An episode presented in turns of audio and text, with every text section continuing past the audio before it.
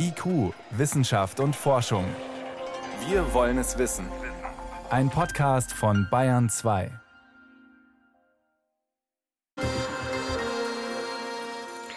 In jeder Minute verschwindet auf der Erde ein Stück Wald so groß wie ungefähr 25 Fußballfelder. Nochmal quasi zum Mitschreiben. In jeder Minute werden zwei Dutzend Fußballfelder Wald abgeholzt um Ackerfläche zu gewinnen, um Bergbau zu betreiben, auch durch Waldbrand oder einfach wegen des Rohstoffes Holz. Das ist erschreckend viel, deutlich mehr als durch Aufforstung wiederhergestellt wird. Deshalb klingt es erstmal wunderbar, wenn auf dem Weltklimagipfel in Glasgow Vertreter von 100 Staaten, darunter die waldreichsten der Erde, eine Selbstverpflichtung unterschreiben, dass man bis 2030 das Roden und Entwalden stoppen will. Almut Arnett ist Ökosystemforscherin und Professorin am Karlsruher Institut für Technologie. Und sie kann einschätzen, wie ernst diese Absichtserklärung zu nehmen ist. Und sie kann auch erklären, warum Wälder fürs Klima nochmal so wichtig sind.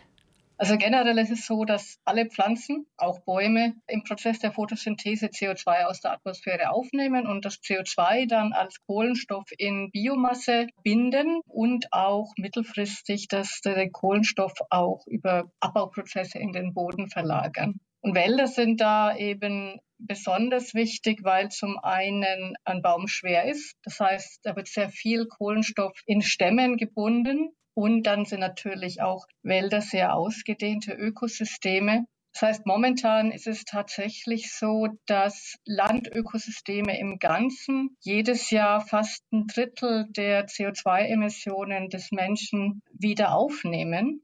Und das sind Wälder tatsächlich die Hauptkomponente. Das sind vielleicht 80 Prozent davon sind wirklich Beteiligung der Wälder. Also sie sind wirklich die ähm, Lunge der Erde, wie es so schön heißt. Sie sind, genau, sie sind die Lunge der Erde. Und wenn man es da mal drüber reflektiert, also wenn es diese Lunge der Erde nicht gibt, dann wären wir jetzt vielleicht schon bei 500 oder 600 ppm CO2 in der Atmosphäre statt 400 ppm. Und wir wären vielleicht bei einer globalen Erwärmung von nicht in etwa einem Grad global, sondern vielleicht schon bei 1,5 oder 2 2 Grad. Das sind wirklich ganz wichtige Aspekte, die den Klimawandel bereits jetzt ganz stark dämpfen.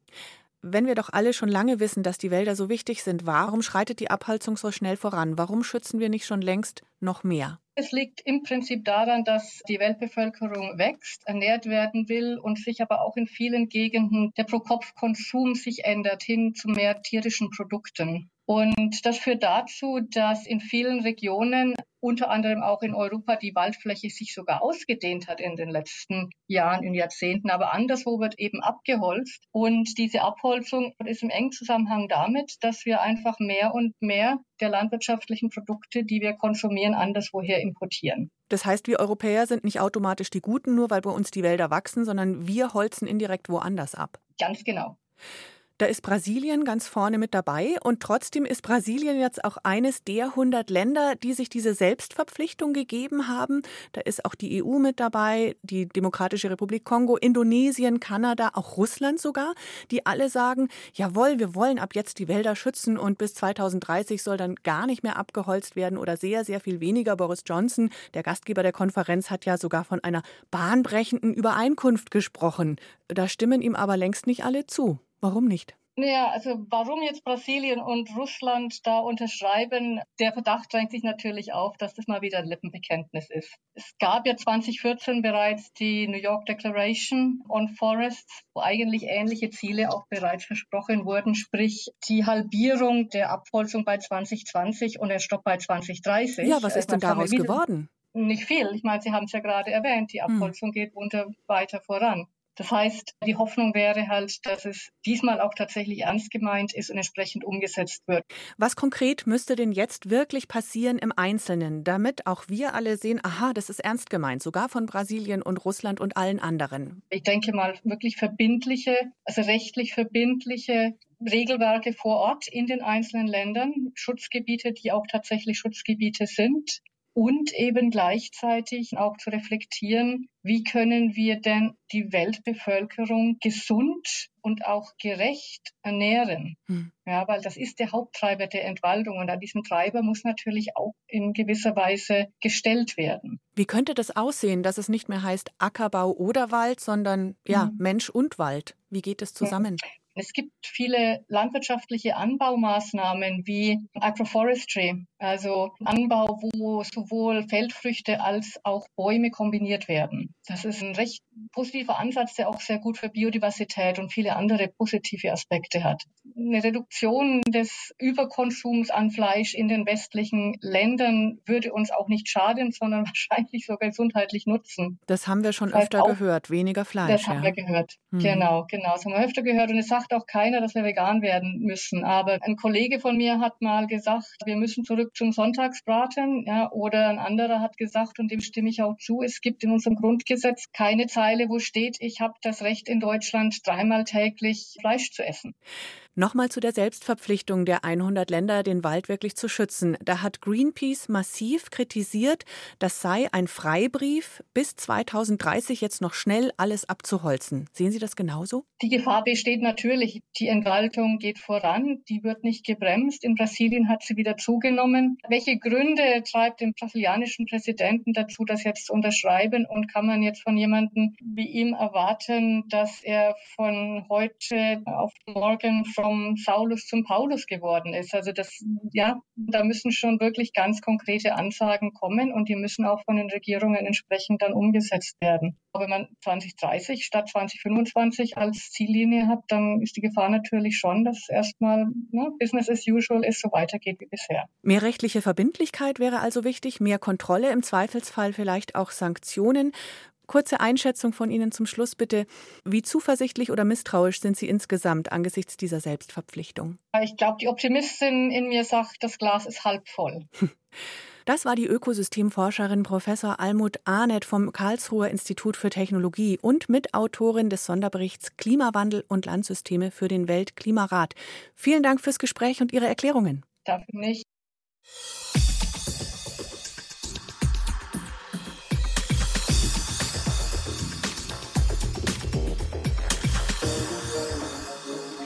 Gewitter sind heute noch als Naturschauspiel genauso dramatisch und beeindruckend wie vor Tausenden von Jahren, als die Menschen noch dachten, dass da wütende Götter die Blitze schleudern. Heute sind Blitz und Donner gut erforscht, aber immer noch gefährlich. Durch den Klimawandel wird es auch mehr heftige Gewitter geben. Umso wichtiger ist guter Schutz davor. Nicht nur für einzelne Gebäude, sondern möglichst auch auf großen Flächen wie Flughäfen oder Sportplätzen. Ein Schweizer Physiker arbeitet schon länger an einer Technik, die genau da helfen könnte. Die Idee heißt Laserkanone als Blitzableiter.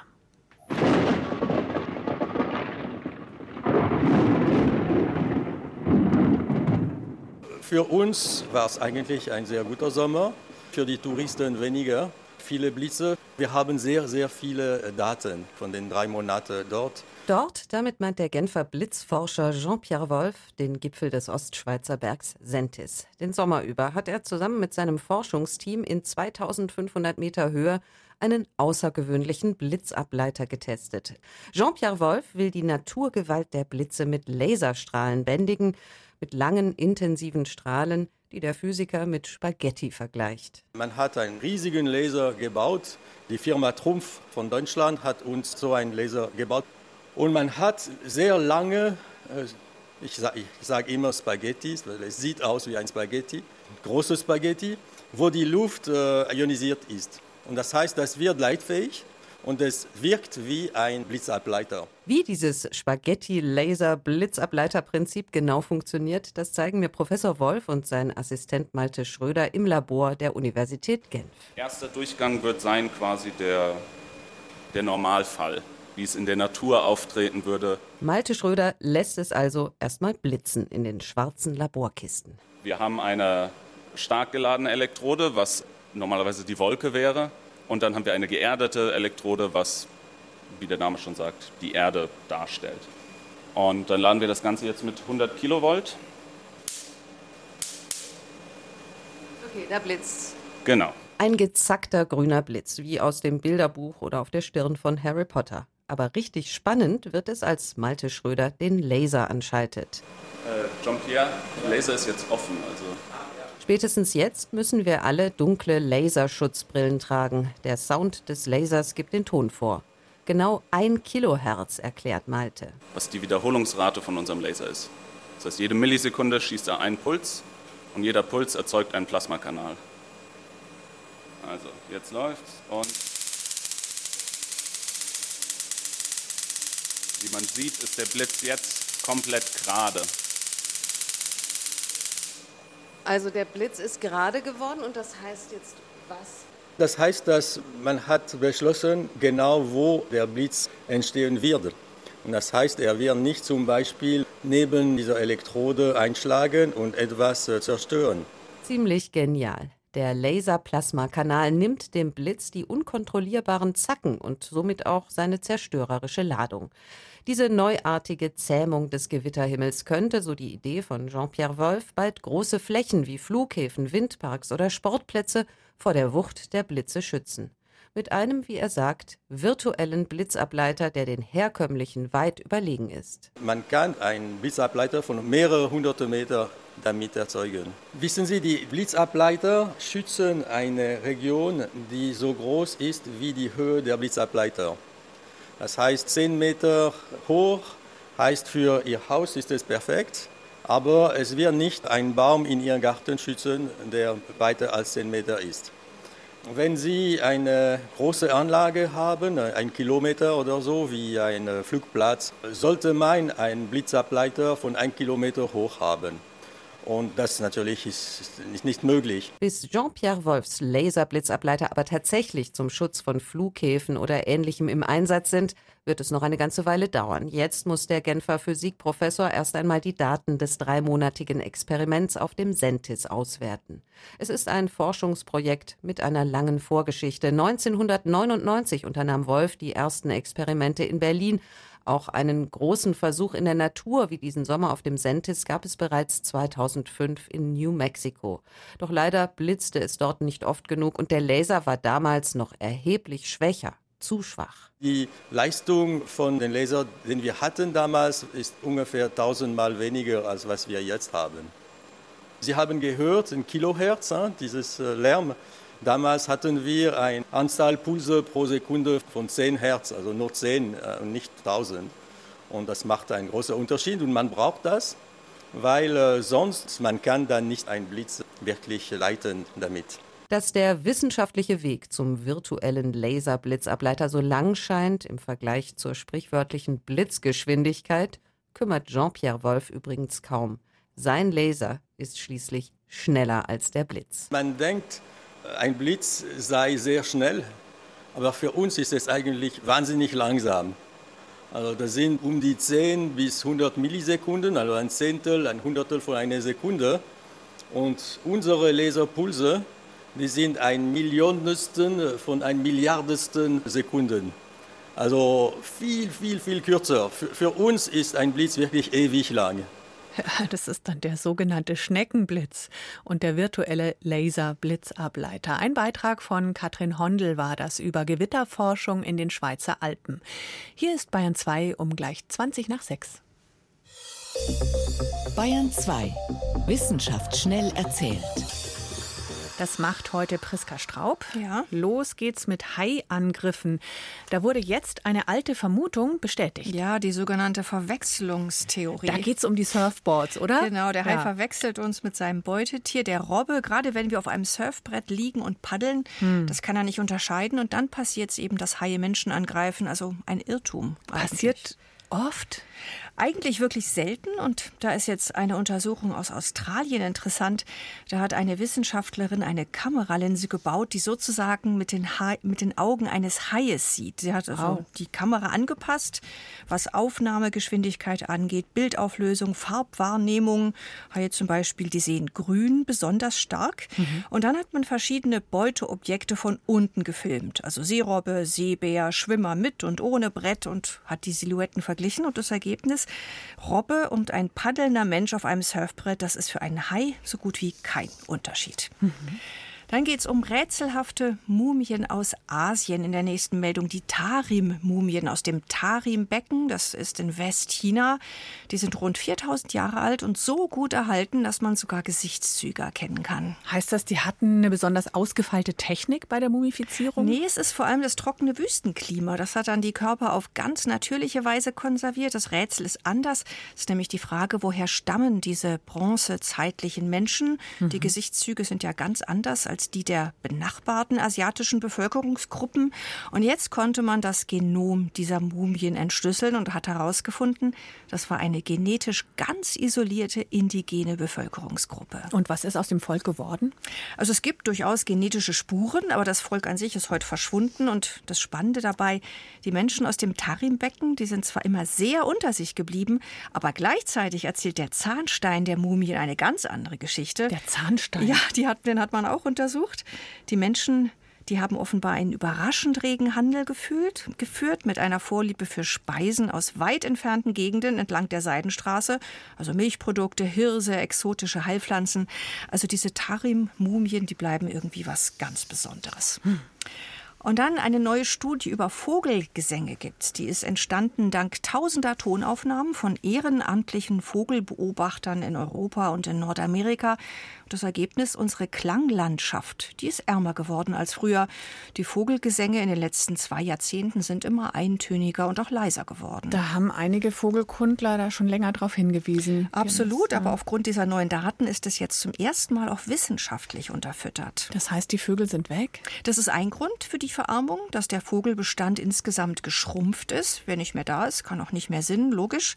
Was aber auch eine Rolle spielt, ist die veränderte Zusammensetzung der Vogelgemeinschaft. Ortschaften, also Kiebitz und Feldlerch zum Beispiel, wenn die seltener werden, weil ihr Lebensraum verschwindet, dann verschwinden genau die Vogelarten, die ein unglaublich reiches Gesangsrepertoire haben. Also die tollen Sänger sind weg sozusagen. Ja, und die werden dann ersetzt durch weniger anspruchsvolle Arten, zum Beispiel die Ringeltaube, also die mit den einfachen Stimmen. Hm. Und dadurch ändert sich dann wirklich der Soundtrack einer ganzen Landschaft.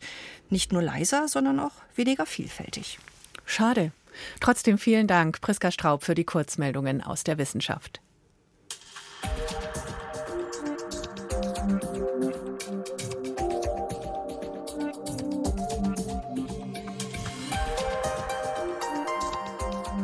ADHS das steht für Aufmerksamkeitsdefizit-Hyperaktivitätsstörung. Und meistens geht es dabei um Kinder und Jugendliche, die nicht ruhig bleiben können, dieser typische Zappel-Philipp, wie man sagt, oder die immer vor sich hin träumen, sich nicht länger auf eine Sache konzentrieren können. Früher dachte man, dass sich das dann mit dem Erwachsenwerden auswächst sozusagen, dass es verschwindet. Tut es aber bei sehr vielen nicht. Eine neue Studie aus den USA legt nahe, dass mehr Menschen als bisher angenommen auch als Erwachsene ADHS haben. Bayern 2 Reporterin Veronika Bräse berichtet. Philipp Weidert ist ein 38-jähriger sportlicher Mann. Vor zwei Jahren kam er zur Ausnüchterung ins Krankenhaus. Er hatte viel zu viel getrunken und eine Sucht entwickelt. Dann wurde auch festgestellt, dass ich halt ja an ADHS erkrankt bin, was mir viele, viele Fragen beantwortet hat, muss ich sagen. Offenbar hat er ADHS schon sein Leben lang.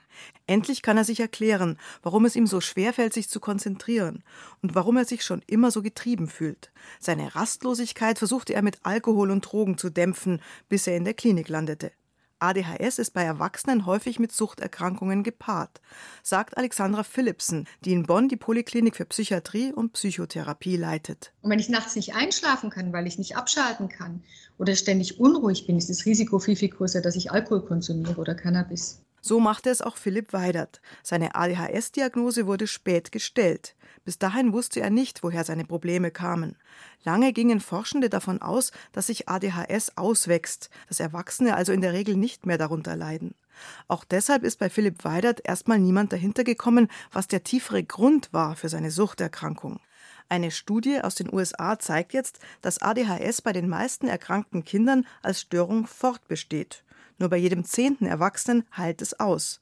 Aber alle anderen haben entweder ständig oder immer wieder mal mit Symptomen zu kämpfen, also mit Unruhe, Impulsivität und unüberlegtem Handeln, sagt die US-Psychiaterin Margaret Sibley aus Washington. So we conclude that ADHD is a disorder that Unser Ergebnis ist, dass ADHS verschwinden kann, aber oft nur zeitweise und nicht ganz. Dass junge Erwachsene also selten geheilt sind und ADHS eine schwankend auftretende Störung ist. Bei manchen Leuten läuft es mal besser und dann wieder schlechter. Margaret Sibley und ihr Team haben fast 600 Kinder über einen Zeitraum von 16 Jahren beobachtet, also bis die Probanden etwa Mitte 20 waren. Alle zwei Jahre gab es mehrere Tests. Dabei zeigte sich, dass der Großteil von ihnen, etwa 80 Prozent, gute und schlechte Phasen hat. Manchmal haben sie ihr Leben prima im Griff, dann kämpfen sie wieder massiv mit ADHS-Symptomen.